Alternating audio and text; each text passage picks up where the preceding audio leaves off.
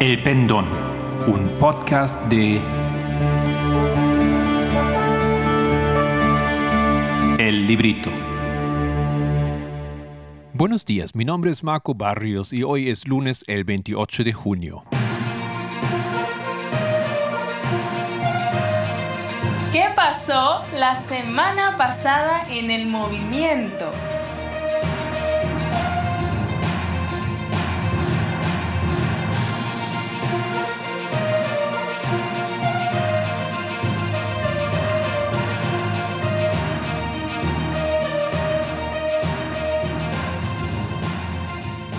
La metodología del movimiento, parte 2.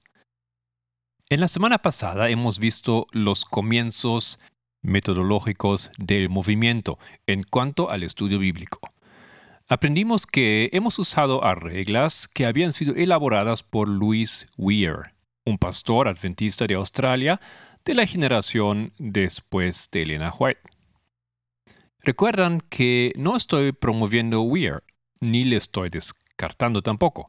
Simplemente busco entender su influencia en el movimiento y por lo tanto comparto algunos de sus principios que hemos estado usando.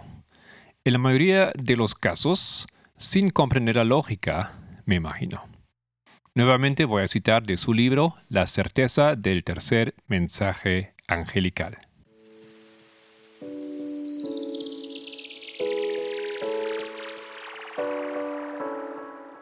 Entramos al tema. Primeramente entonces vamos a mirar el principio que él ha llamado las cosas de Israel ahora pertenecen a la iglesia. Yo he escuchado ese principio también en su movimiento, tal vez no tanto recientemente, en los años recientes, sino en los años más atrás. Y a ver cómo Luis Weir lo explica. Él cita 1 de Pedro 2.9 y después añade algunos comentarios. Va así el versículo. El reino de Dios será quitado de vosotros y dado a una nación que produzca sus frutos. Bueno, me imagino que casi automáticamente nosotros entendemos em, a qué Israel se refiere el apóstol cuando hace ese comentario, ¿no es cierto? O sea, el Israel, no, el reino de Dios será quitado de vosotros. Aquí entendemos que habla a Israel literal. Y dado a una nación que produzca sus frutos. Y aquí nosotros entendemos, como dije automáticamente, que eso se refiere a Israel espiritual. Pero ¿por qué? ¿Por qué podemos hacer esto? Weir da una lista de textos que, como él dice, muestran que la terminología empleada en el Antiguo Testamento en relación con la nación de Israel continúa sin cambios en el Nuevo Testamento. Pero, aunque las designaciones no cambian y se utiliza la misma fraseología, son elevadas de su entorno nacional en Palestina al ámbito del reino espiritual y mundial del Mesías. Eso es de la certeza del tercer mensaje angelical, página 47. Veamos algunos ejemplos. Primero, Éxodo 19, 5 y 6. Ahora pues, si en verdad escuchan mi voz y guardan mi pacto, serán mi especial tesoro entre todos los pueblos, porque mía es toda la tierra, y ustedes serán para mí un reino de sacerdotes y una nación santa. Y luego, en Primera de Pedro, Nuevo Testamento, capítulo 2, 9, leamos, Pero ustedes son linaje escogido, real sacerdocio, nación santa, pueblo adquirido para posesión de Dios, a fin de que anuncien las virtudes de aquel que los llamó de las tinieblas a su luz admirable. Pues no em, solamente con este versículo, sino viendo el em, contexto, Vemos que aquí ya no está hablando a la nación de Israel, sino al pueblo de Dios que se formó, o a la iglesia de Dios que se formó en el tiempo del Nuevo Testamento. Y el principio dice que las cosas de Israel ahora pertenecen a la iglesia.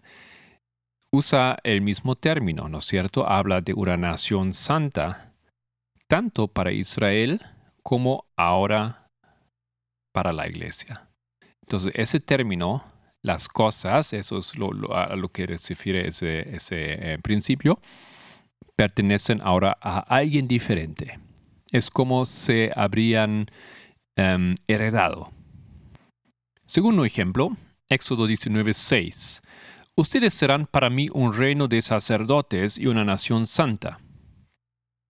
Y en 1 Pedro 2, versículo 5 leemos, también ustedes como piedras vivas sean edificados como casa espiritual para un sacerdocio santo. Una vez más, lo que antes pertenecía exclusivamente a Israel, ahora pertenece a la iglesia nuevo testamental. Voy a dar un ejemplo más que se encuentra en Levítico 26, 12. Andaré entre ustedes y seré su Dios, y ustedes serán mi pueblo. ¿O qué acuerdo tiene el templo de Dios con los ídolos? Porque nosotros somos el templo de Dios vivo, como Dios dijo. Y luego en el Nuevo Testamento encontramos en 2 Corintios 6, 16 a 18, habitaré en ellos y andaré entre ellos, y seré su Dios, y ellos serán mi pueblo.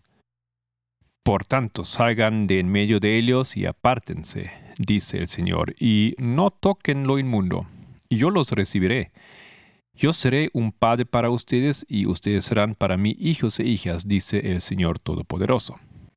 Aunque el texto aquí es, eh, incluye citas del Antiguo Testamento, esas citas son por los escritores del Nuevo Testamento aplicadas a la iglesia. Esos términos o esas cosas que pertenecían a Israel ahora pertenecen a la iglesia. Continúa explicando Weir. El espíritu de profecía en todo momento emplea principios bíblicos de interpretación. En ello encontramos la prueba de la dirección divina del mensajero de Dios. Los siguientes extractos muestran la importancia en el espíritu de profecía del principio de que la iglesia remanente es el Israel de Dios y que las experiencias del antiguo Israel fueron tipos de las experiencias de Israel espiritual actual. Patriarcas y Profetas, página 293 en inglés. La historia de la vida es en el desierto de Israel fue relatada para el beneficio de Israel de Dios hasta el fin de los tiempos. Dios quiere que en esos días su pueblo repase con un corazón humilde y un espíritu enseñable las pruebas por las que pasó el antiguo Israel, para que pueda ser instruido en su preparación para la Canaán celestial. O, en Conflicto de los Siglos, página 457, paginación del inglés otra vez, la historia del Israel antiguo es una ilustración sorprendente de la experiencia pasada del cuerpo adventista. Estamos en la página 51 del libro The Certainty of the Third Angel's Message por Weir.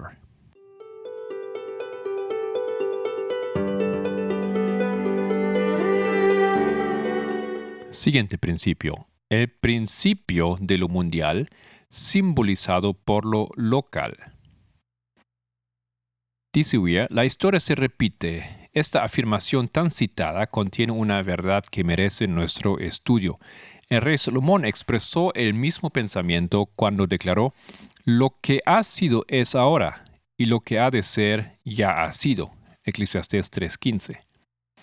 Sin embargo, deseamos tratar con hechos explícitos y no con vagas generalidades, por lo que dirigimos nuestra atención a las escrituras para obtener una instrucción definida respecto a la aplicación correcta que debe hacerse de los acontecimientos de la historia bíblica.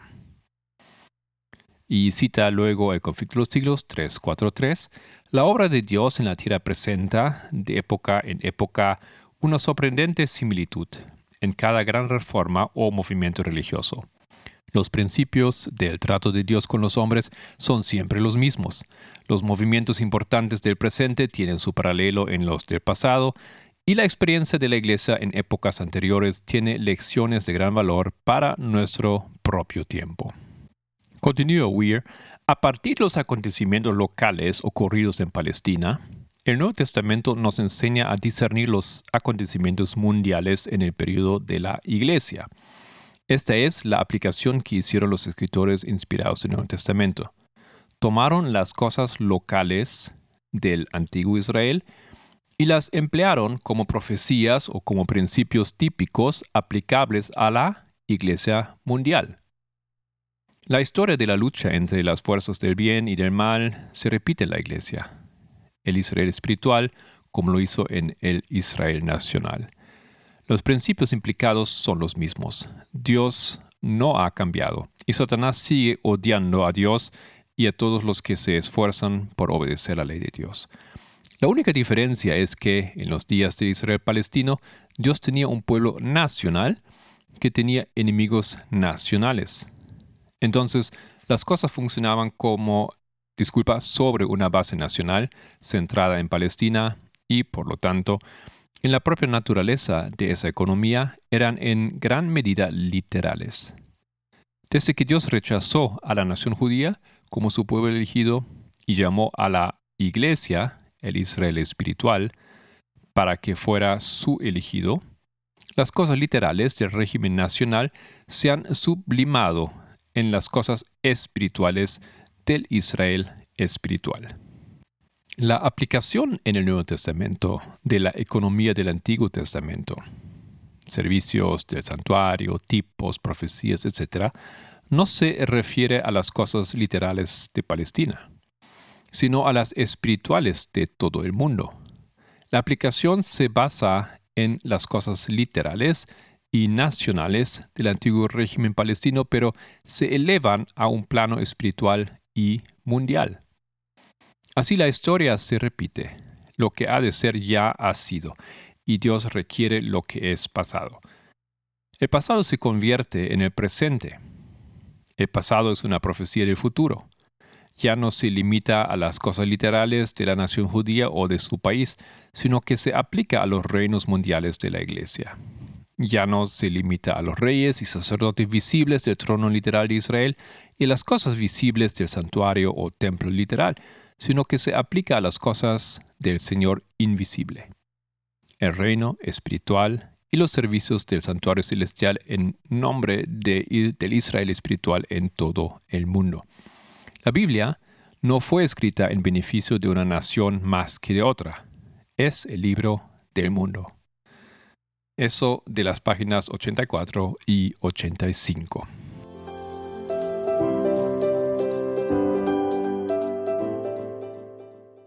Y finalmente quiero compartir con ustedes el principio de las leyes de repetición y ampliación. Bueno, me imagino que ustedes están muy conscientes de que todos esos principios e inclusive los Em, textos y em, las citas que Weir em, está usando para defender su lógica o para defender esos principios que él encontró, hemos adoptado, hemos usado y son muy familiares a nosotros. Entonces, leo aquí, ahora de la página 112 en adelante, Jesús ha advertido contra el uso de vanas repeticiones, Mateo 6.7.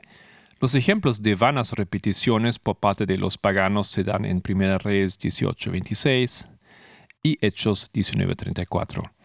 Pero el Maestro Divino empleó repeticiones, repeticiones útiles.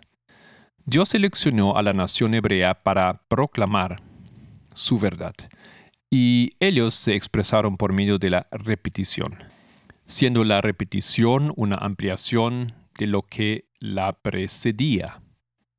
Se pueden ver ejemplos de esto en textos como Isaías 1.10 eh, y versículo 16, 28, 23 y otros. En estos y en muchos otros casos en las escrituras notamos que la repetición no es vana, pues se usa para explicar y ampliar lo que ya se ha dicho. W. F. Wilkinson, en su Personal Names in the Bible, página 17, dice, de acuerdo con el genio de la poesía hebrea, Cuando palabras o frases de sustancialmente el mismo significado ocurren en dos cláusulas paralelas o antitéticas, la variación de la segunda respecto a la primera consiste en que es explicativa o expansiva o aumentativa de la noción que la primera contiene. Bruce Barton, en el libro que nadie conoce, página 41, dice, la poesía hebrea no consiste en la rima o la métrica. Me imagino que ustedes recuerdan eso de mm, nuestros podcasts anteriores donde hemos hablado más en detalle sobre la poesía hebrea. Bueno, continúo la cita. La poesía hebrea no consiste en la rima o la métrica, sino en el equilibrio del pensamiento, en el paralelismo. Una línea dice una cosa y la siguiente la repite con ligeras y hábiles variaciones.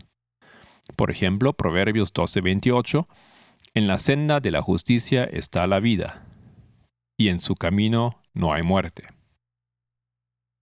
La Biblia no solo está llena de repeticiones ampliatorias en versículos individuales, sino que está llena de repeticiones explicativas en parábolas, sermones, profecías, historia, etc. Los temas bíblicos están escritos sobre el plan de crescendo. Los primeros libros sientan las bases para los desarrollos posteriores. Los detalles se acumulan hasta que, como un artista que sumerge su pincel en diferentes colores, se produce un cuadro completo. Para cambiar la metáfora, la semilla de la verdad, plantadas em, en el Génesis, crecen hasta convertirse en grandes plantas en los libros posteriores. El camino del justo es como la luz que brilla, que brilla más y más hasta el día perfecto. Proverbios 4:18. La Biblia está escrita en este plan de crecimiento de la luz. Los milagros de Cristo fueron realizados en el método acumulativo. Él resucitó a tres personas del estado de muerte, un niño, un joven y un hombre adulto. Y las condiciones progresivas también se observan en los detalles de la narración bíblica. La niña estaba en la cama, recién fallecida. El joven llevaba tiempo muerto y se dirigía al cementerio, mientras que el hombre adulto estaba descompuesto en su tumba. El segundo capítulo de Génesis amplía las fases importantes de la historia de la creación que se relata en el primer capítulo. Algunos se confunden sobre lo que llaman las dos creaciones presentadas en esos dos capítulos. Algunos dicen que en el capítulo 1 del Génesis se habla de una creación pre-adámica, mientras que el Génesis 2 presenta la creación de Adán. Este error se produce como se originan las falsas enseñanzas, es decir, por no prestar atención a las leyes divinas de interpretación. En ese caso, la ley de repetición y ampliación. Las profecías que siguen a Daniel 2 no son más que las ampliaciones de esa profecía fundacional. La profecía de Daniel 7 cubre el mismo curso de la historia que el, que es, que el cubierto en el capítulo 2. Esta de Daniel 2, esto se repite en las profecías de Daniel 8 y 9, y de nuevo en los capítulos 10 a 12. Pero con cada repetición se ponen a la vista verdades adicionales. También en el libro de Apocalipsis vemos el mismo principio. El Apocalipsis es la consumación de todos los libros anteriores. En el Apocalipsis se reúnen y terminan todos los libros de la Biblia. Leemos en Hechos de los Apóstoles, página 583 en adelante. Citación otra vez aquí de la paginación del inglés. Contiene 550 referencias a pasajes del Antiguo Testamento, el Apocalipsis. El Apocalipsis repite el pasado al profetizar el futuro. El pasado se repite, pero se amplía. El Nuevo Testamento contiene 1500 citas de frases y oraciones del Antiguo Testamento. Los escritores del Nuevo Testamento repasan la historia del pasado, basándose en ella en relación con el presente y el futuro. La liberación de los hijos de Israel en el Mar Rojo es un tipo de la liberación de la iglesia al final de la historia humana. Apocalipsis 15, 1 al 3. El registro de cada liberación sucesiva del pueblo de Dios agrega detalles concernientes a la liberación final de su pueblo, en el momento del derramamiento de la sexta plaga, cuando Él derribe completamente a los enemigos de Israel espiritual en el Armagedón. Bueno, hasta aquí el tema de hoy, hasta aquí las citas en referencia a esos tres principios que Louis Weir escribió, anotó o juntó. Hemos visto, creo, por lo menos en algunas citas, que no siempre él descubrió esos principios. ¿No es cierto? Pero me imagino que para nosotros este libro ha sido la fuente primaria o una de las más importantes en incorporar esos principios en nuestra metodología. Vamos a continuar la siguiente vez, Dios mediante, sobre ese tema. Gracias por estar con nosotros, el equipo del Pendón. Si quieres profundizar con alguno de los temas de este podcast, encuéntranos en www.librito.org.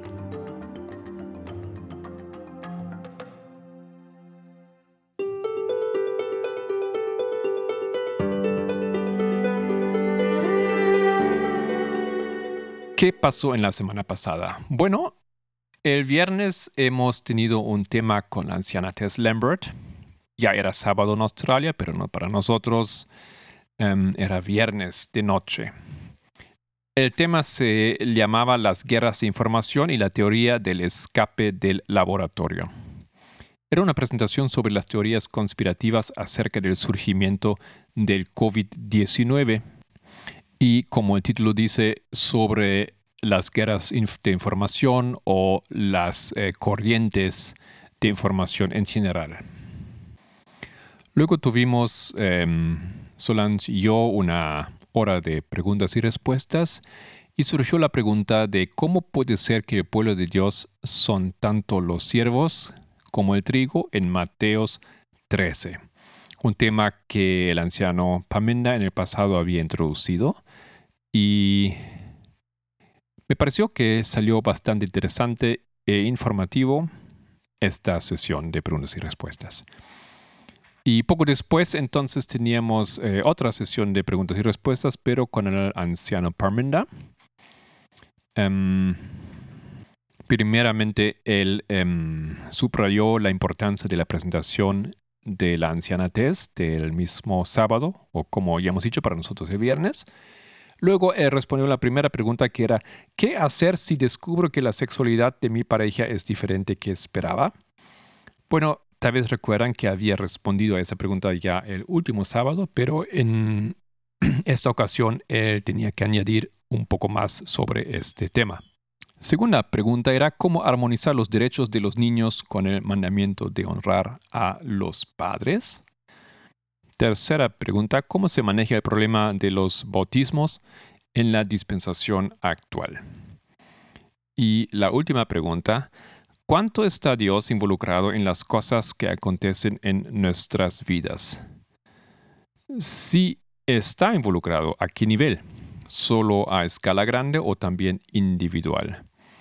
Y el que hizo la pregunta colocó una referencia a una cita a una declaración de Obama sacado de su libro La Tierra Prometida. Entonces el anciano también da una introducción a Obama, su pensamiento em, y su lógica. Todo esto, toda esa sesión muy recomendada. Y como dijo el anciano, muy recomendada también la presentación de la anciana Tess.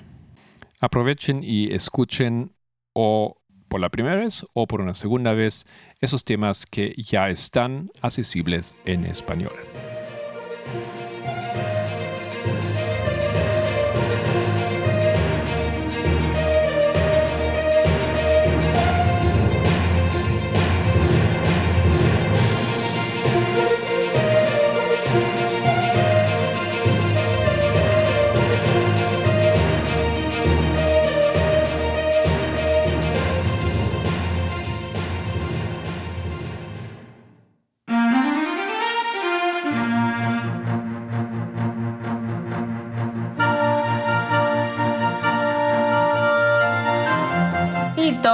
Proféticos. Hola a todos nuestros amigos y hermanos oyentes, gracia y paz de nuestro Padre y de nuestro Señor Jesucristo. Sean bienvenidos una vez más a nuestro segmento de hitos proféticos. En nuestro programa de hoy hablaremos aún sobre Job, pero nos enfocaremos en los capítulos 9, 10 y 11.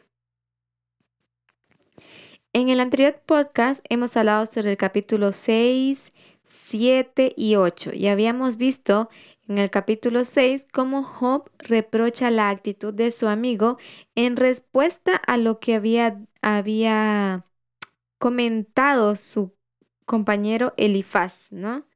Entonces en el 6 Job le da una respuesta a él, pero en el capítulo 7 hemos visto cómo Job, luego de argumentar contra su amigo Elifaz, contra los argumentos en realidad de él, ahora Job lleva sus argumentos a Dios. Entonces se empieza a argumentar contra Dios sobre cómo es que Dios em, hace las cosas y, cómo es que estas cosas que que se permiten en la vida de Job lo llevan a Job a cuestionar a Dios y pues a interrogarlo, a buscarle, a que a buscar respuestas de parte de Dios. Entonces, Job está buscando respuestas. Ante esas preguntas, estas dudas que Job presenta a Dios, pues Bildab ahí él intercede y le, hace cierto tipo de preguntas en el capítulo 8. Y una de esas que me impactó mucho es en, la, en el versículo 3, donde Bildab le pregunta a Job, ¿acaso torcerá Dios el derecho o pervertirá el Todopoderoso la justicia?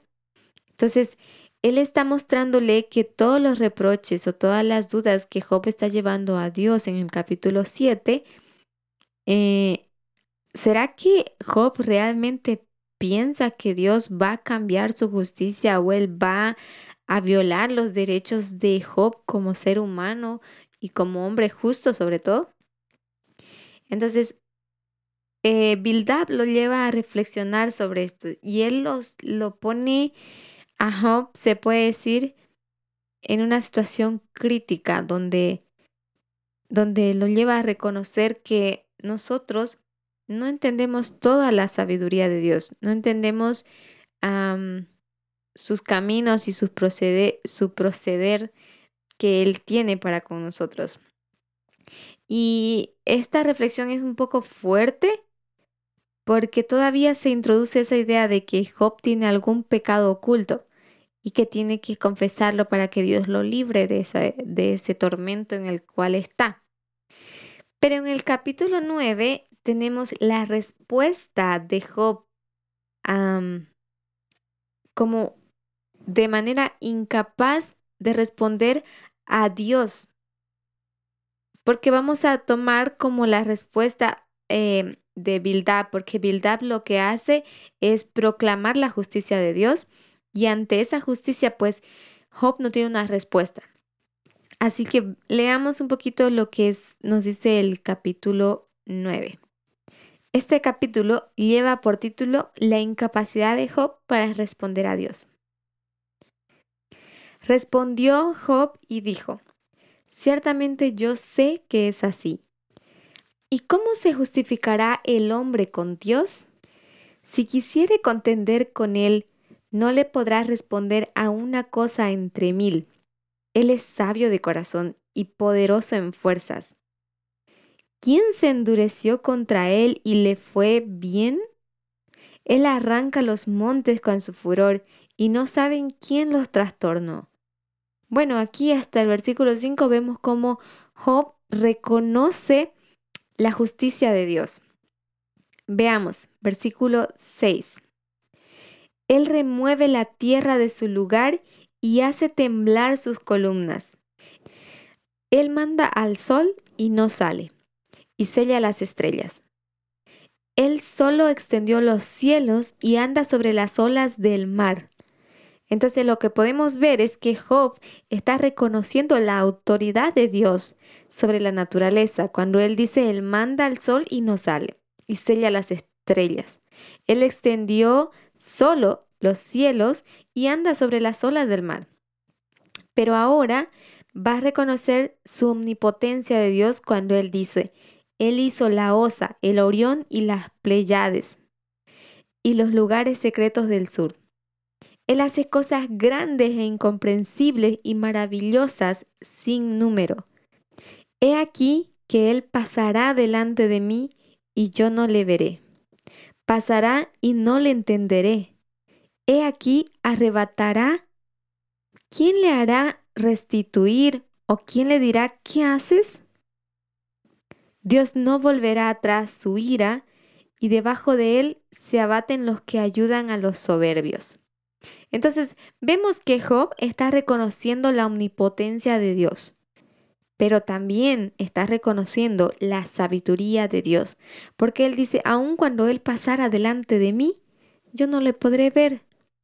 Pasará y no le entenderé. ¿Por qué? Porque su, su sabiduría es más alta que los cielos y más profunda que los mares. Entonces, lo que podemos ver aquí es que Job está concordando con el concepto de la justicia de Dios que tiene Bildab. Él reconoce esta justicia.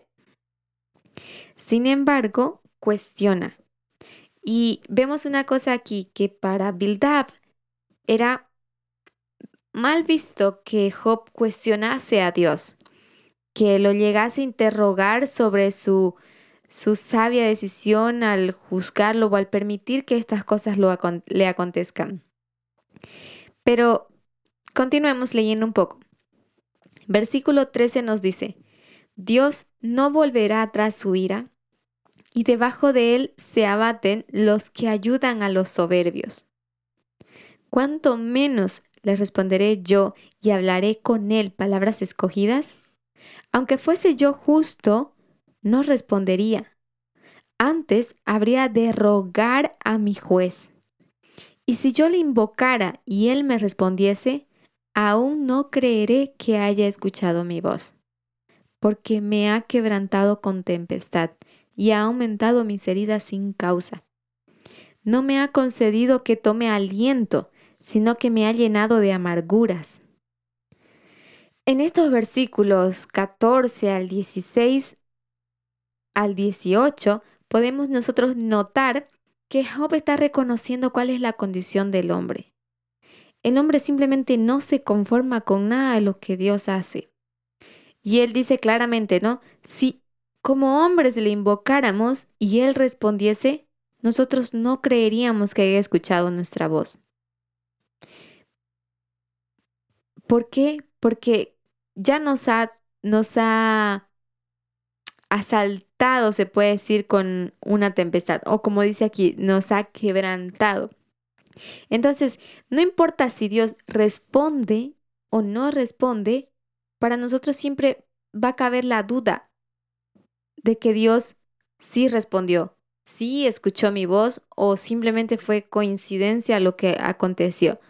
Entonces, no existe esa confianza plena en el hombre porque el hombre tiene esa tendencia a dudar.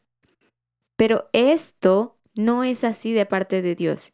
Y mientras más claro lo tengamos, podemos trabajar nuestra confianza en Dios para que no entremos en dudas. Y veamos cómo continúa Job. Él dice, si habláramos de su potencia, que por cierto es fuerte, si de juicio, ¿quién me emplazará? Si yo me justificare, me condenaría mi boca. Si me dijere perfecto, esto me haría inicuo. Si fuese íntegro, no haría caso de mí mismo, despreciaría mi vida. Entonces vemos que en estos versículos, ahora lo que Job está diciendo, que no importa cómo es que nosotros nos justifiquemos, porque nuestra propia boca nos condenaría al intentar hacerlo. No somos nosotros para empezar quienes nos justificamos, es Dios quien nos justifica. Nosotros simplemente hacemos los pasos para obtener esa justificación, que nosotros sabemos que son los tres pasos de la conversión. Convicción de pecado, arrepentimiento y confesión. Estos son los pasos que nosotros tenemos que dar para obtener la justificación que solo viene de Dios. Pero ahora cuando yo intento justificarme, al intentar justificarme, mi propia boca me condenaría, dice, dice Job. Y cuando yo me llame perfecto, esto ya me convertiría en una persona inicua. ¿Por qué? ¿Qué es lo que estaría mal al yo llamarme perfecto? En que tú estarías midiendo tu perfección de acuerdo al conocimiento humano y no al conocimiento divino. Desde una perspectiva humana y no desde una perspectiva divina. Ahí está la diferencia. Ahora, cuando dice, si yo fuese íntegro, no haría caso de mí mismo, despreciaría mi vida. ¿Qué es la integridad? ¿Qué significa para cada uno de nosotros la integridad? Bueno, íntegro es una persona que es correcta, es justa, es recta en todo lo que hace. Pero como aquí lo asocia Job, íntegro es una persona que está atada al concepto de altruismo, que no se preocupa de sí mismo, sino más bien por los demás, y esto también era parte de la experiencia de Cristo, si nosotros podemos asociar esto, ¿no? Una persona que desprecia su vida y es entregada al servicio de otra. También vemos la experiencia de Pablo en esa historia. Él desprecia su vida por intentar alcanzar la salvación de otras personas, de su entorno, de su época en ese entonces. Pero continuemos leyendo. Versículo 22. Una cosa resta que yo diga. Al perfecto y al limpio Él los consume. Si azote mata de repente, se ríe del sufrimiento de los inocentes. La tierra es entregada en manos de los impíos, y Él cubre el rostro de los jueces. Si no es Él, ¿quién es? ¿Dónde está?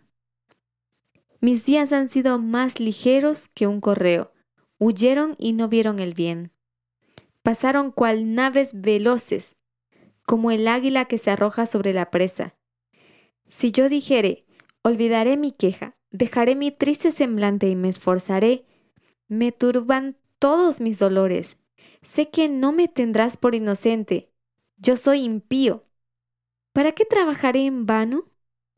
Aunque me lave con aguas de nieve y limpie mis manos con la limpieza misma, aún me hundirás en el hoyo y mis propios vestidos me abominarán, porque no es hombre como yo, para que yo le responda, y vengamos juntamente a juicio.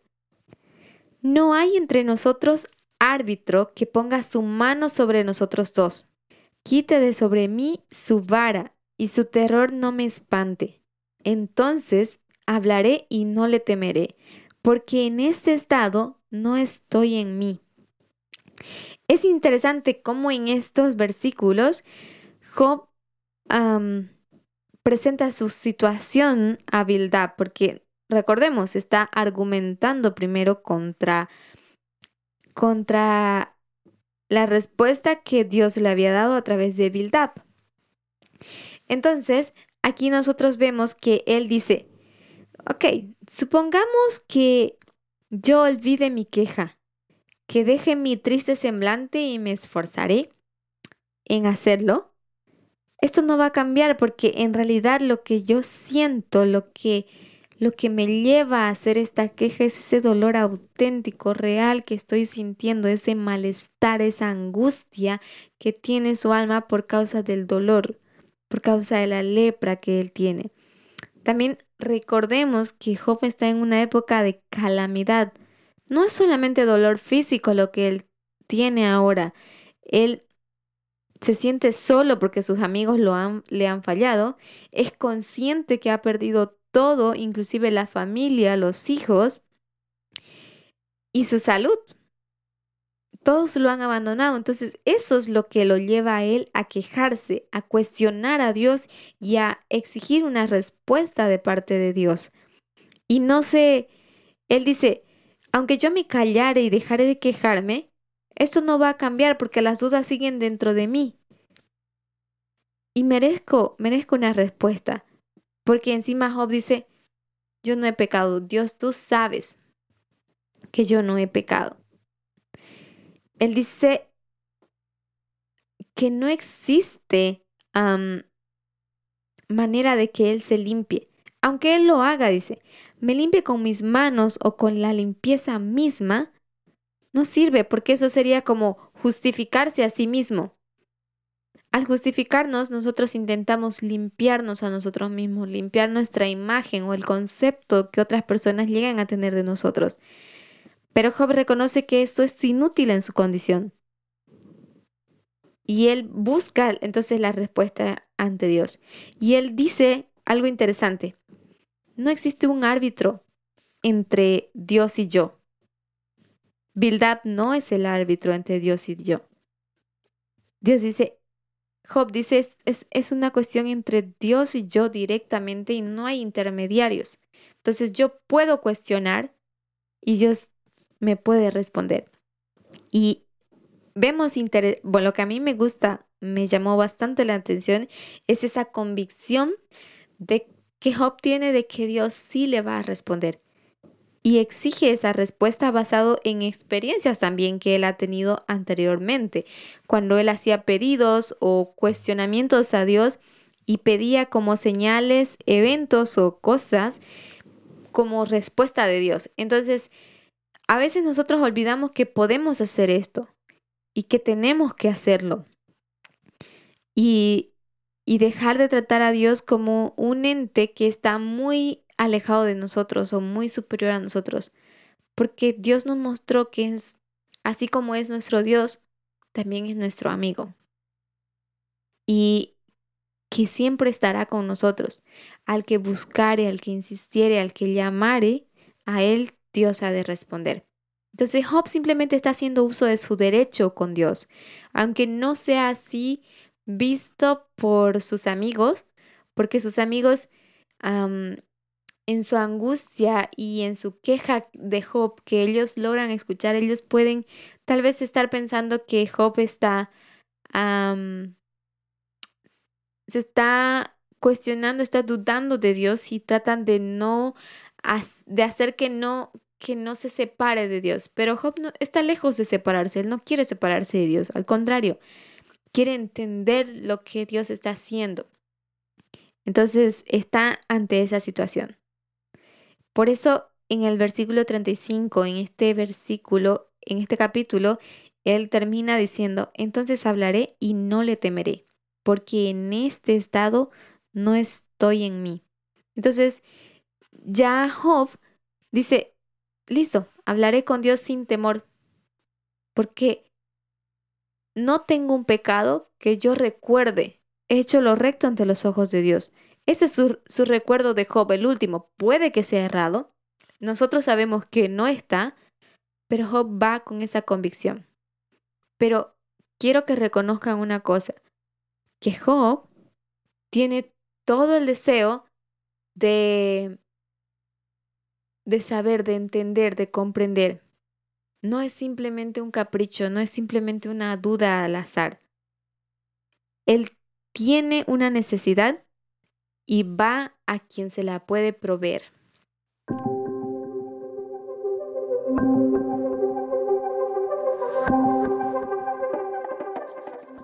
En el capítulo 10 tenemos cómo Job lamenta su condición.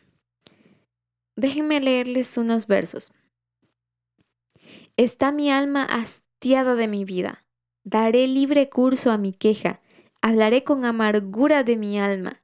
Diré a Dios, no me condenes. Hazme entender por qué contiendes conmigo.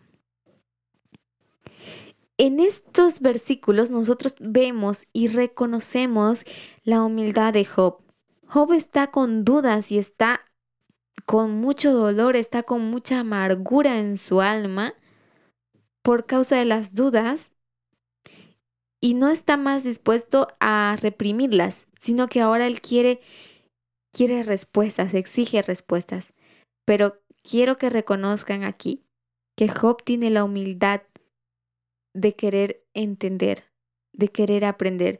Se vuelve y se coloca en calidad de estudiante ante Dios, no ante sus compañeros, no ante sus amigos, ante Dios. Y esto es importante que nosotros podamos reconocer porque es la base de este capítulo. ¿Ok? No quiero que olviden ese detalle, que Job se coloca ahora en calidad de estudiante. Y él le dice, ¿te parece bien que oprimas, que deseches la obra de tus manos y que favorezcas los designios de los impíos? ¿Tienes tú acaso ojos de carne, Dios? ¿Ves tú como ve el hombre? ¿Son tus días como los días del hombre o tus años como los tiempos humanos para que inquieras mi iniquidad y busques mi pecado, aunque tú sabes que no soy impío y que no hay quien de tu mano me libre? Tus manos me hicieron y me formaron, y luego te vuelves y me deshaces. Acuérdate cómo a barro me diste forma, y en polvo me has de volver. ¿No me vaciaste como leche y como queso me cuajaste? Me vestiste de piel y carne y me tejiste con huesos y nervios. Vida y misericordia me concediste y tu cuidado guardó mi espíritu. Estas cosas tienes guardadas en tu corazón. Yo sé que están cerca de ti. En estos versículos nosotros podemos ver cómo Job reconoce los sentimientos de Dios hacia el hombre, hacia él. Él reconoce que Dios lo formó, lo cuidó, lo protegió, lo resguardó. En cada fase de su vida, dice, me vestiste de piel y carne, tejiste con huesos y nervios, así me formaste del polvo como un alfarero. Ahora así simplemente me dejarás. Job está reconociendo cómo Dios prestó el cuidado necesario en la vida de Job. Pero se rehúsa a aceptar que todo ese cuidado que Dios había prestado por tanto tiempo, todo ese detalle que Dios había puesto en la formación de Job como tal, fuese simplemente pasajero para traerlo hasta este mundo aquí a sufrir hasta esta época. Espero que todos puedan ver cómo Job está destruyendo ese concepto de predestinación. Él, reconoce y dice, Dios, tú no me formaste aquí para traerme y destruirme más allá. Tú no eres así, esto no está en tu corazón y esta no es obra de tus manos. Y esto es algo que tiene claro Job, que no duda. Y eso también, si nosotros somos objetivos, podemos ver que es el fundamento de su defensa y que se levanta como una postura clara y firme ante, las, ante la postura de Bildab y Elifaz.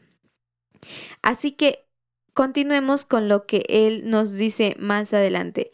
En el versículo 14 nos dice, si pequé, tú me has observado, y no me tendrás por limpio de mi iniquidad. Si fuere malo, ay de mí. Y si fuere justo, no levantaré mi cabeza estando hastiado de deshonra y de verme afligido. Si mi cabeza se alzare cual león, tú me casas, y vuelves a hacer en mí maravillas. Renuevas contra mí tus pruebas y aumentas conmigo tu furor como tropas de relevo. Entonces Job está diciendo, mira, si yo pequé, tú me hubieses ya castigado, no hubieses esperado que hasta este momento llegase y me quitases todo de, un, de una sola mano. Apenas cuando mi cabeza se alzare, tú ya me cazarías como un león, dice él. Tú no esperarías hasta que mi corazón se ensoberbezca en gran medida para tú corregirme o para tú afligirme. Eso es lo que está diciendo Job. Él dice, si en el momento en que mi corazón se tornase malo, entonces, ay de mí. Job no es que se niega a recibir el castigo de Dios, está dispuesto a recibirlo, pero porque sabe que después del castigo viene una reforma. Porque en el versículo 17 dice, vuelves y haces maravillas en mí. Renuevas contra mí tus pruebas y aumentas conmigo tu furor como tropas de relevo, porque Él conoce que el objetivo de Dios es renovarlo, restaurarlo del paso que hubiese dado errado. Pero la calamidad de Job, ¿cómo puede Dios en este momento restaurarla? Dudas están invadiendo su mente, entonces él, él, él está demandando esas respuestas. Pero sin embargo, Job continúa y dice lo siguiente. ¿Por qué me sacaste de la matriz? Hubiera yo expirado. Y ningún ojo me habría visto. Fuera como si nunca hubiera existido, llevado del vientre a la sepultura. ¿No son poco mis días? Cesa pues y déjame, para que me consuele un poco, antes que vaya para no volver a la tierra de tinieblas y de sombra de muerte, tierra de oscuridad lóbrega, como sombra de muerte y sin orden, y cuya luz es como densas tinieblas. Entonces vemos que ante su desesperación, Job está buscando la muerte. Y él le dice, mira, no veo restauración. Y si no va a haber restauración, entonces sí, déjame descansar si no va a haber esto que me va a renovar a ser un hombre nuevo y me va a enseñar la lección que necesito aprender, entonces déjame morir. Si tú no tienes una respuesta para mí en base a mi dolor, a mi queja que te estoy presentando, déjame morir. Así siempre se la está poniendo Job a Dios. Y él está deseando, dice, mira, déjame ir a la muerte donde no existe orden y cuya luz es como densas tinieblas. Básicamente oscuridad. Déjame ir a la sepultura. Es lo que Job está pidiendo y quiero que entendamos, está en su dolor. Pero Job está cuestionando porque quiere entender a Dios. Él le dice, mira, entiendo esto de ti, entiendo que tú me formaste, me cuidaste, Entiendo que si mi corazón se hubiese ensoberbecido, tú me hubieses corregido y me hubieses renovado. Pero no veo respuesta alguna. Siento que me has abandonado. ¿Dónde estás? ¿Por qué actúas así? ¿Acaso no ves? ¿Tienes, ¿Es tú como hombre que no ve? ¿Eres como hombre para actuar de manera limitante? Entonces, esas son las preguntas. En ese, en ese sentido van las preguntas de Job. Y quiero que ustedes mantengan ese pensamiento para el momento en que vamos a entrar ahora mismo en el capítulo 11. Gracias por estar con nosotros, el equipo del pendón. Si quieres profundizar con alguno de los temas de este podcast, encuéntranos en www.librito.org.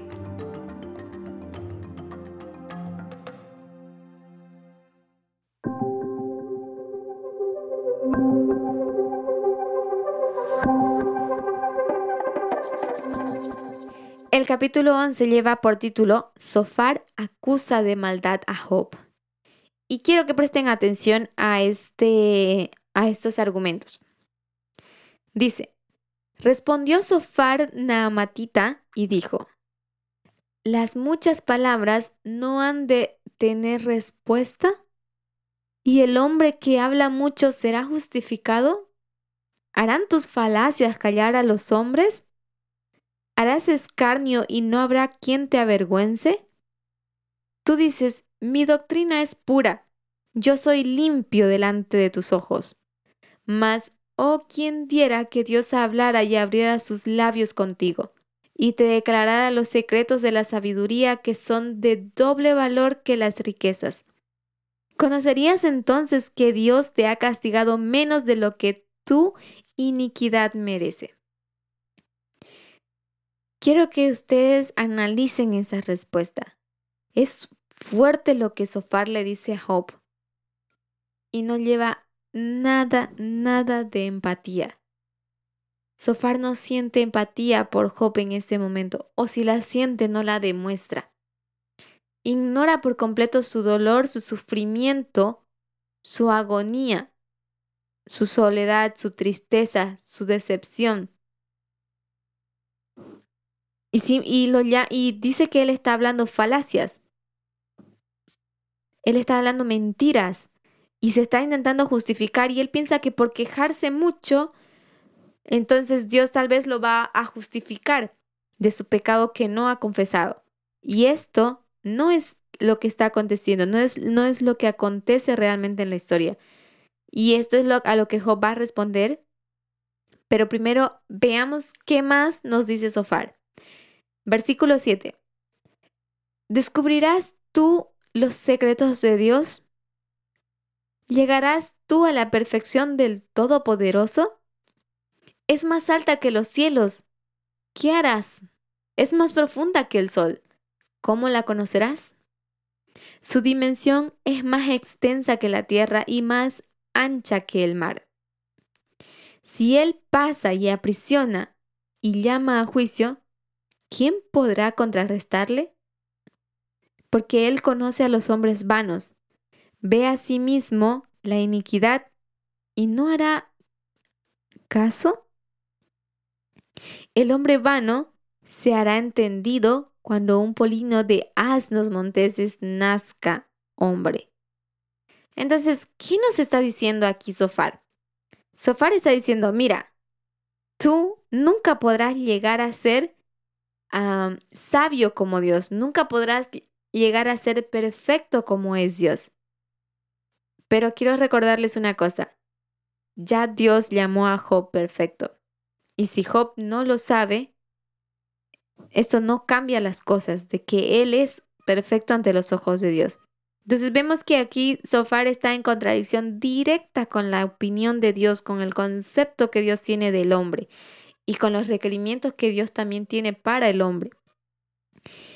Ahora, de que nosotros no podemos entender la sabiduría de Dios, es cierto, no la podemos entender mientras trabajemos con nuestra propia mente humana.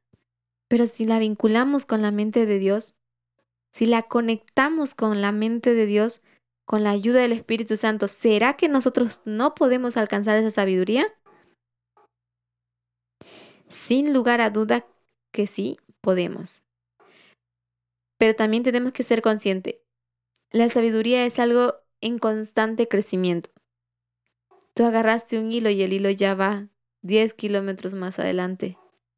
Y caminas los 10 kilómetros y el hilo ya va 30. Entonces necesitamos entender esto. Es una ciencia que siempre va en aumento, que nunca cesa. El hombre, el ser humano, está hecho para toda su vida aprender. Nunca dejará de hacerlo. Y la ciencia nunca dejará de desarrollarse, de expandirse. Siempre habrá algo nuevo que aprender. Y esto es algo que Sofar no parece entender.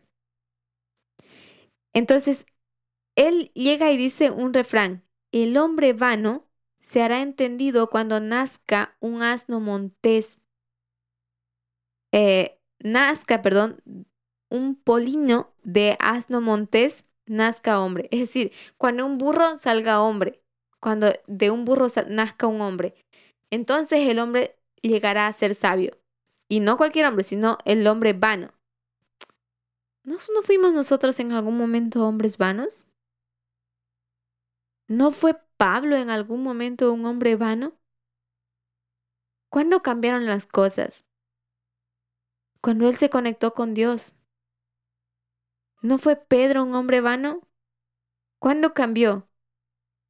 Cuando él siguió a Cristo, cuando fue elegido como apóstol, cuando él decidió abandonar su barca para ir en pos de Cristo. Cuando tú dejaste de ser una persona vana. Cuando decidiste entregarte a Cristo. Cuando decidiste unirte a Cristo. Las cosas que antes te interesaban ya no te interesan más. Entonces, podemos decir que en parábolas nosotros dejamos de ser burros para ser hombres. Dejamos de ser bestias que solamente obedecían, pero ahora pasamos a ser seres humanos con, con valor, porque podemos pensar, decidir y razonar por nosotros mismos. Y esto es algo que Sofar no parece entender. Y lo que le está diciendo a Job aquí es absurdo, es inhumano y está, es, es incluso eh, necio. Son palabras necias que él está mencionando aquí. Aunque tenga ah, la intención de defender la postura de Dios, son palabras necias. Porque, ¿cómo pretende él querer entender a Dios? O pretender entender a Dios cuando no entiende a Job, no entiende su dolor, su sufrimiento, que él lo está viendo y lo está viviendo al lado de él. Entonces son detalles que nosotros debemos prestar bastante atención, porque esto es lo que torna o demuestra la calidad de seres, de seres humanos que llegamos a ser. ¿Ok? Entonces, continuando con el versículo 13, nos dice, si tú dispusieres tu corazón y extendieres a él tus manos, si alguna iniquidad hubiere en tu mano y la echaras de ti, y no consintieres que more en tu casa la injusticia, entonces levantarás tu rostro limpio de mancha y serás fuerte y nada temerás, y no olvidarás tu miseria, o te acordarás de ella como de aguas que pasaron. La vida te será más clara que el mediodía. Aunque oscureciere, será como la mañana. Tendrás confianza porque hay esperanza. Mirarás alrededor y dormirás seguro. Te acostarás y no habrá quien te espante, y muchos suplicarán tu favor. Pero los ojos de los malos se consumirán y no tendrán refugio, y su esperanza será dar su último suspiro. Entonces nosotros vemos que Job, eh, perdón, que Sofar está pidiendo a Job ahora que reconozca su pecado para que todo este mal se acabe, toda esa calamidad se vaya de su vida. Pero quiero que observen algo de manera cuidadosa. Sofar está obsesionado, igual que Elifaz y tal vez parcialmente Bildab, en encontrar el pecado de Job, en vez de tratar de entender a Dios. Ellos tienen una postura completamente a la de Job. Recuerden que Job se colocó como un estudiante y él le dijo, mira Señor, no me voy a dejar de quejar y no me molesta que me que me quebrantes con esta calamidad, pero hazme entender. Hazme entender qué es lo que tú quieres. Hay una diferencia aquí. Job busca entender a Dios, mientras que los amigos creen entender a Dios y buscan culpar a Job, buscan justificar lo que acontece con Job culpándolo a él, porque no se atreven a reconocer o a decir Dios o a cuestionar a Dios. Tienen una fe ciega a Dios en el sentido de ingenua. Eh, ingenua en el sentido negativo, no positivo, ¿no? simplemente no tienen esa confianza de llegar a Dios y cuestionarlo. Preguntarle. Van a vivir justificando cada acción antes de llegar a, a, Cristo y decirle, mira Señor, no entiendo esto. Incluso van a preferir en su propia experiencia decir, fue mi culpa, aunque no entiendan por qué fue su culpa. Es mejor que cuestionar para ellos, pero no es la solución. No, ellos ven a Dios y al hombre como dos entidades completamente diferentes, difícil de, de igualar.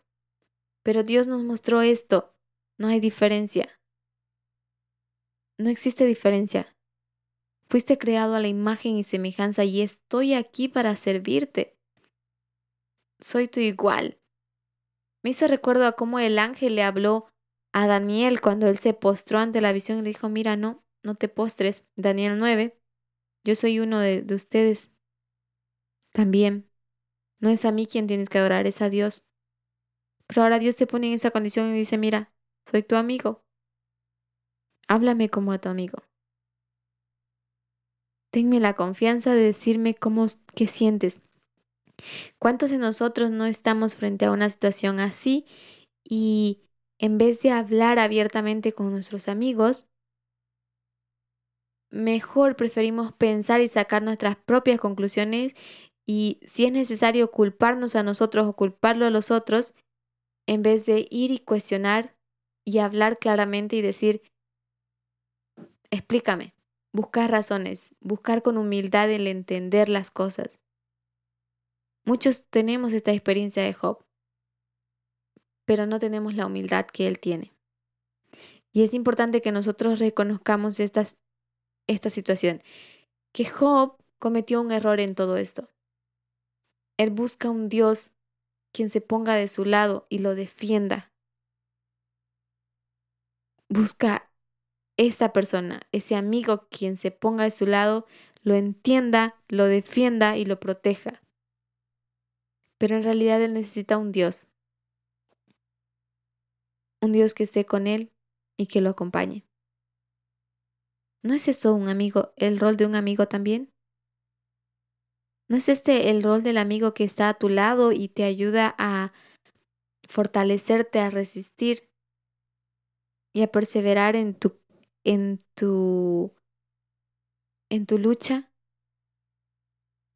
Un amigo que te que empatice contigo, que te entienda, que te comprenda, pero que no te juzgue. Aquí los amigos de Job le fallaron y lo juzgaron. Y están obsesionados, están, están cerrados en esa idea. Pero nosotros tenemos esta parábola. Me parece una magnífica parábola para no caer en el mismo error. Así que les invito a reflexionar en estos capítulos que me parecieron realmente impresionantes y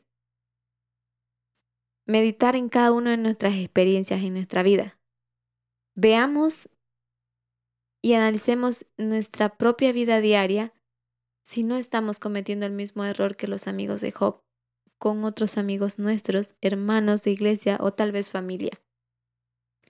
Meditemos y llevemos esto directamente a Dios si es así, si es Él quien nos puede ayudar, si creemos que Él nos puede ayudar. Yo tengo la seguridad de que sí. Pero ¿y tú? Bueno, sin más que decirles, eso es todo por hoy, así que quiero desearles una muy feliz semana y que Dios los bendiga. Hasta la próxima.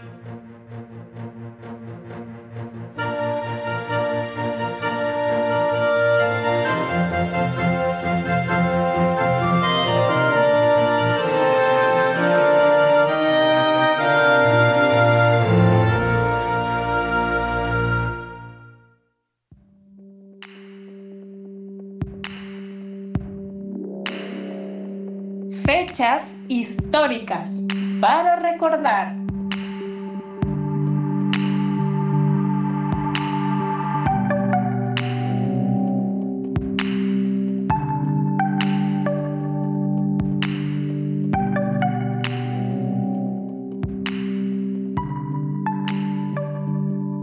Hola, buenos días queridos amigos y amigas que nos acompañan el día de hoy.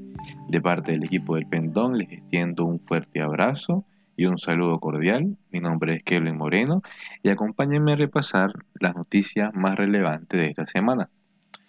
La primera noticia a la cual estaremos haciendo mención es que fue condenado a 22 años y medio de cárcel Derek Chauvin, el policía que mató a George Floyd.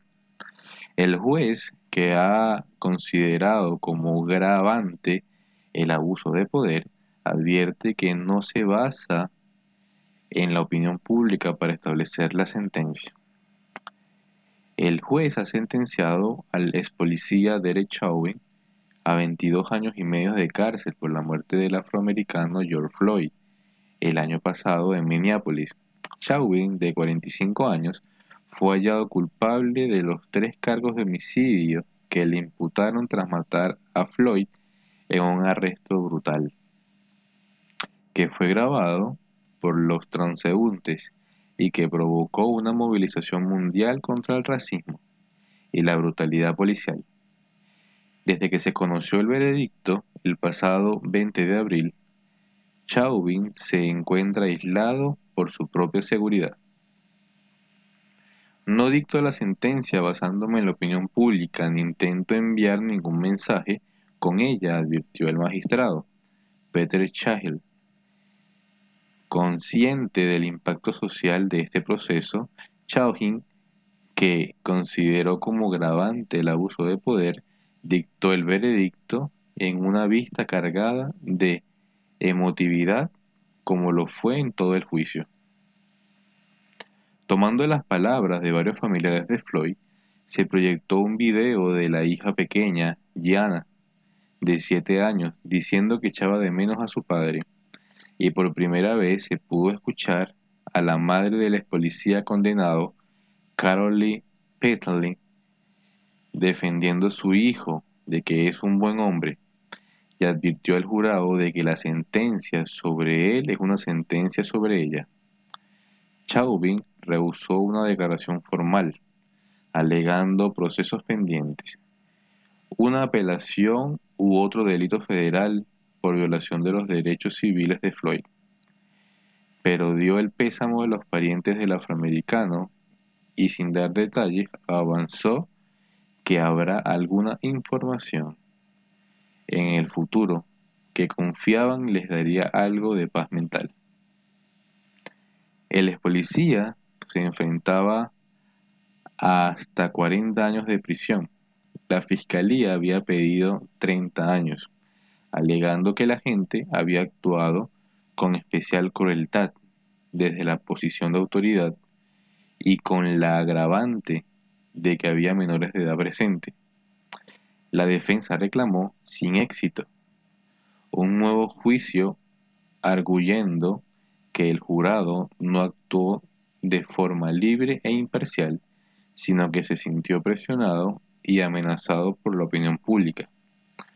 Todo el país y medio mundo habían puesto los ojos en este proceso, que puede convertirse en un punto de inflexión en la lucha contra los abusos de las fuerzas de seguridad. A raíz del caso, el Congreso debate una ley de reforma policial que lleva el nombre de Floyd. El juez señaló que no quería extenderse demasiado en la explicación de la sentencia, que supera el promedio de año que impone el estado de Minnesota habitualmente para este tipo de delito, a condenados sin antecedentes penales, y remitió el análisis legal escrito en un documento de 22 páginas en el que él explica las gravantes que ha tenido en cuenta. Las condenas a policías por homicidio en acto de servicio son muy poco comunes. Según una investigación del profesor de Derecho Penal Philip Stilson de la Bowling Green State University, cita este viernes en el New York Times, solo 11 han sido condenados desde 2005, contando a Chauvin. Será en la historia de Minnesota el segundo agente en acabar entre rejas por un delito durante una actuación policial. El delito más grave por el cual ha sido condenado, homicidio en segundo grado no intencionado, se aplica cuando el homicidio no es premeditado, pero ocurre mientras se está cometiendo otro delito. En este caso, el de agredir a Floyd. Suele acarrear una pena de 12 años y medio para un convicto sin antecedentes penales, como en el caso de Chauvin. También fue condenado por el homicidio en tercer grado y homicidio involuntario en segundo grado. El primero se refiere a alguno que ha actuado en forma extrameditada peligrosa, sin aprecio por la vida humana, y, puede suponer hasta 25 años, pero la recomendación para casos como este queda en 10 años y medio. Y el tercer cargo, el de homicidio involuntario en segundo grado, castiga la negligencia culpable. Quien lo comete, conociendo los riesgos, causa la muerte o daño serio, conlleva hasta 10 años tras las rejas. Los otros tres agentes que se encuentran con Shaw en aquel día, Thomas Lane, J. Kuyen y Tou Tao, irán a juicio en marzo del 2022 para colaborar y ser cómplices de los delitos de homicidio involuntario. El procedimiento estaba previsto para este mes de agosto, pero un juez decidió posponerlo, en parte para dejar que esta estela del juicio de Chaui perdiera intensidad y tratar de aislar mínimamente un procedimiento de otro. Los cuatro afrontan además tres cargos federales por violar intencionalmente los derechos constitucionales de Floyd, lo que puede derivar en un nuevo juicio aún sin fecha. El margen del proceso penal contra Chauvin y sus compañeros, la familia de George Floyd interpuso una demanda civil contra la ciudad de Minnesota que se saldó el pasado marzo con un acuerdo histórico de 27 millones de dólares de indemnización para evitar el juicio. Según el abogado de los Floyd, Ben Kropp, se trata de un pacto prejudicial de mayor cuantía cerrado jamás en un caso de derechos civiles.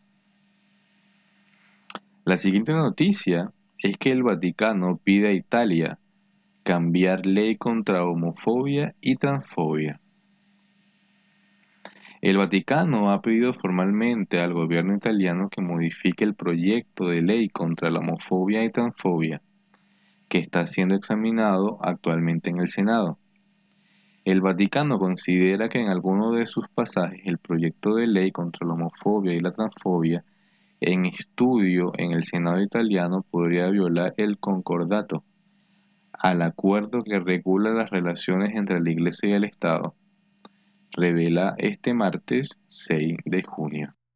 La petición formulada mediante una nota verbal presentada por el secretario de Relaciones con los Estados, Paul Richard Gallery, el pasado jueves en la Embajada italiana ante la Santa Sede, es un hecho sin precedente en la historia de las relaciones entre Italia y el Vaticano, que nunca hasta ahora habían intervenido durante el trámite de la aprobación de una ley italiana, según informan. Temor por la libertad de pensamiento de los católicos. Algunos contenidos actuales de la propuesta legislativa que se está examinando en el Senado reduce la libertad de garantías a la Iglesia Católica por el artículo 2, párrafo 1 y 3 del Acuerdo de Revisión del Concordato. Los párrafos mencionados se refieren a la libertad de organización de público ejercicio de culto, de ejercicio de magisterio y del ministerio episcopal, y a la garantía a los católicos y sus asociaciones y organizaciones la plena libertad de reunión y manifestación del pensamiento con la palabra, los escritos y cualquier otro medio de difusión. Entre las cuestiones planteadas figuran que las escuelas católicas privadas no estarían exentas de organizar actividades durante la futura Jornada Nacional contra la Homofobia, pero también temen por la libertad de pensamiento de los católicos y por la posibles consecuencias judiciales. Pedimos que se tenga en cuenta nuestras preocupaciones, escribe la Santa Sede al gobierno italiano. Feroz imposición de la derecha y la ultraderecha. El proyecto de ley contra la homofobia y la transfobia, impulsado por el diputado del Partido Demócrata Alessandro San, se aprobó en la Cámara de Diputados con 265 votos a favor y 193 en contra el pasado 4 de noviembre.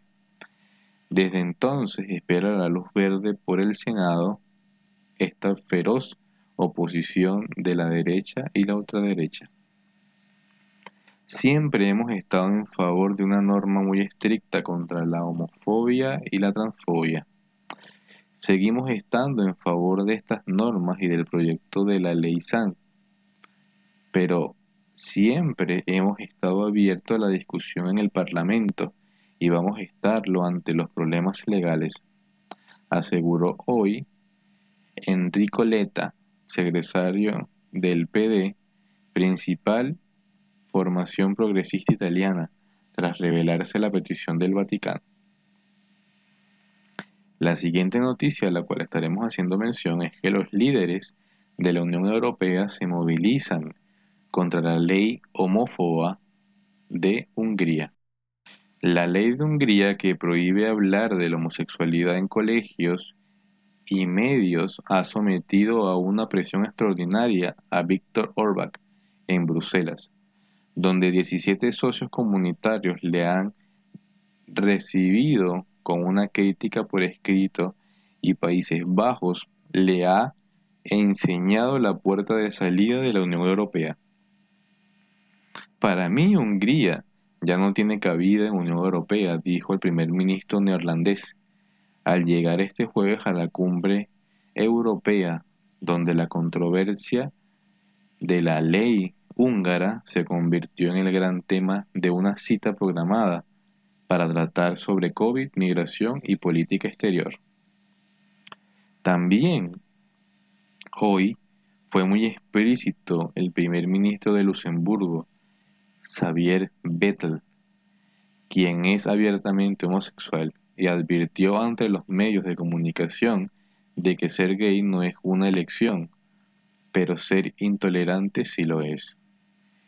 Si la verdad piensa que por ver una película o por hablar de una clase sobre orientación sexual te hace gay, realmente no ha entendido nada, dijo Bettel.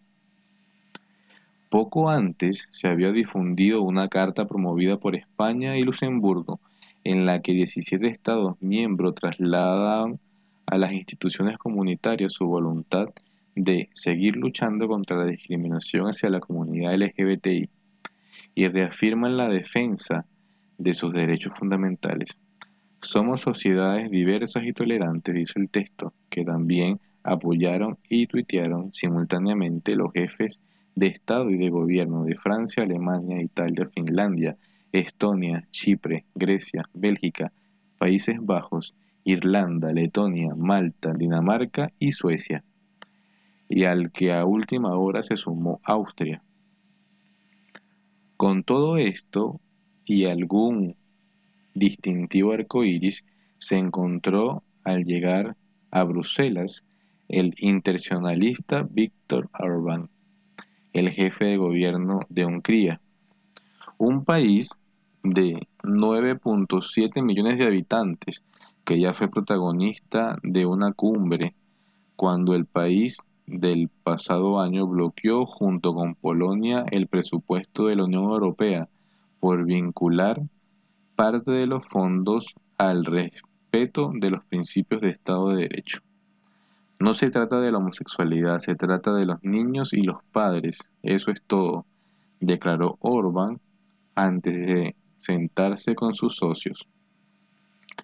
Una vez adentro, despachados los puntos sobre el COVID y migración y antes de servir la vina al pipil para cenar, se habló de Hungría. Fuentes europeas lo describieron como un debate emocional, una profundidad y franco, largo y apasionado. Señalaron otras fuentes diplomáticas que aseguraron que los líderes europeos hablaron con el corazón y que los 17 fueron muy duros con el jefe del gobierno magiar. Algunos de los países que no firmaron la carta salieron en ayuda, como su tradición aliada Polonia. que señaló que hay que proteger a los menores, o Eslovenia, cuyo primer ministro tiene afinidad con Budapest, pero que hizo una defensa más suave, porque la semana que viene hereda de Portugal la presidencia retoria del Consejo de la Unión Europea, comentaron fuentes diplomáticas. Orban, que gobierna con mayoría absoluta desde el 2010, sabía con lo que se encontraría, porque no es la primera ley que se aprueba y que se critica por homófoba. Y porque la presidenta de la Comisión Europea, Ursula von der Leyen, había declarado la víspera de la nueva normativa, es una vergüenza. Ante sus homólogos reiteró que él no está en contra de la homosexualidad y que se trata de que los padres puedan controlar la educación de sus hijos. Resumieron fuentes europeas, el primer ministro húngaro, que mantiene desde hace años una tensa relación con Bruselas, se fue con un rapapolvo mayúscula del Consejo Europeo y sabe que la Comisión está buscando las vueltas a su ley pues ha dirigido una carta a las autoridades húngaras enumerando en qué puntos viola esa ley nacional la normativa europea audiovisual. Europa no es solo una máquina de hacer dinero, decían fuentes de una delegación centroeuropea al terminar la jornada. Pero la amenaza más dura del primer ministro de los Países Bajos, que dijo debe derogar su controvertida ley y respetar los derechos humanos fundamentales consagrados o debe irse de la Unión Europea. No tiene a priori recurrido jurídico, mientras que existen normas técnicas y políticas para solicitar el ingreso en la Unión Europea y un arsenal de sanciones económicas y políticas por violar las reglas comunitarias una vez adentro, los tratados no contemplan ningún procedimiento de expulsión de un socio. En principio, un Estado abandona la Unión Europea solo si quiere, como fue el caso de Reino Unido con el Brexit. Pero nadie puede echarle. El máximo castigo político es retirar a un país el voto en el Consejo Europeo pero requiere la unanimidad de otros 26 socios y Polonia y Hungría se protegen respectivamente. Y ya para finalizar, la última noticia va a hablar sobre la cepa del COVID-19 Delta Plus. La variante Delta del COVID, identificada originalmente en India, circula ya en 92 países según la Organización Mundial de la Salud.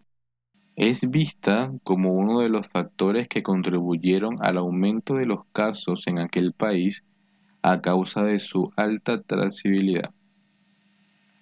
Asimismo, Delta Plus es una versión mutada de la cepa B16172, llamada Delta, que provocó una segunda ola de infección en India. El infectólogo de la Clínica de las Condes, Juan Pablo Torres, explica lo siguiente. Lo que estamos viendo es una evolución y la capacidad que tienen estos virus, como el SARS-CoV-2, de ir generando una cierta ocasión mutaciones en áreas del virus que pueden hacer que adquieran ciertas características que lo van haciendo más transmisible y si es que termina produciendo alguna enfermedad más compleja. Además indicó que lo relevante es también saber si las vacunas que tenemos disponibles actualmente siguen cubriendo y protegiendo de la misma manera. Dentro de eso, la variante Delta tiene el problema de que efectivamente es más transmisible, incluso que la variante británica o, otras variantes. Pueden terminar contagiando y bastante a muchas personas. E igualmente enfatizó que podría haber una asociación con que produzcan más hospitalizaciones o por lo menos hasta ahora sabemos que puede bajar la cantidad de anticuerpos que se generan en diferentes vacunas. Pero posiblemente se mantiene un grado de protección que tendremos que ver qué tan menor podría ser o no respecto a otras variantes. Sobre esta variante el médico indicó que la capacidad de transmitirse es mucho mayor, sin duda que es un motivo de mucha preocupación y también un llamado de alerta. Yo creo que la llegada al país de esta variante Delta lamentablemente es inminente y en eso creo que hay que hacer un llamado a que tomen las medidas que puedan ser más efectivas para su contención. Todos los que no estén vacunados y puedan hacerlo, les haría un llamado a que lo hagan y más rápido posible. Además, vamos a tener que reforzar las medidas de autocuidado esas también tienen que estar presentes y ojalá que no vaya acompañado de seguir manteniendo control en nuestras fronteras, indicó este médico. Junto con ello expresó que se debe reforzar la vigilancia genómica para no estar a ciegas y para saber cómo se está distribuyendo por el país y qué tanto está infectando, sobre todo en los casos más graves, hospitalizados o en UCI. Bueno, mis queridos amigos y amigas, estas fueron las noticias de estas semanas. Quedan invitados para una próxima sección. Les envío muchas bendiciones y les deseo una feliz semana.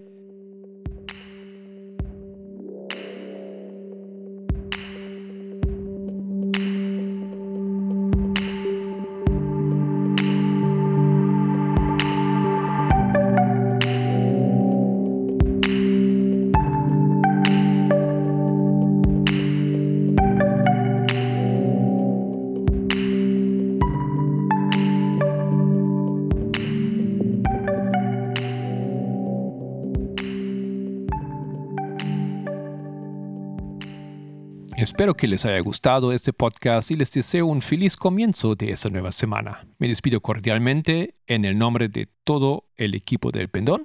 Que Dios les bendiga y hasta la próxima.